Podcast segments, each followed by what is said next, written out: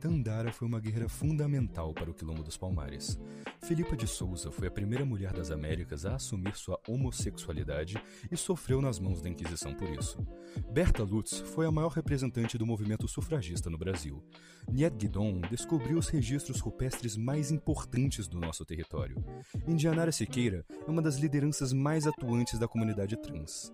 Essas e muitas outras brasileiras impactaram a nossa história e, indiretamente, a nossa vida, mas é raro que apareçam nos livros.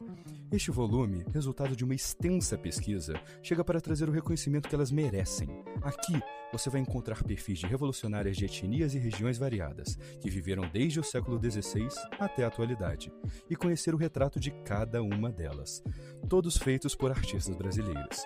Há ainda a trajetória de mulheres que não nasceram no Brasil, mas escolheram como casa, como Lina Bobardi e Carmen Miranda.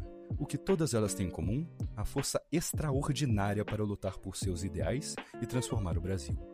Elas mudaram e estão mudando a nossa história. Mas você conhece a história delas? Se você quer saber mais sobre isso, procure o livro Extraordinárias Mulheres que Revolucionaram o Brasil, de Ariane Cararo, na Biblioteca do Senac, de Campos do Jordão.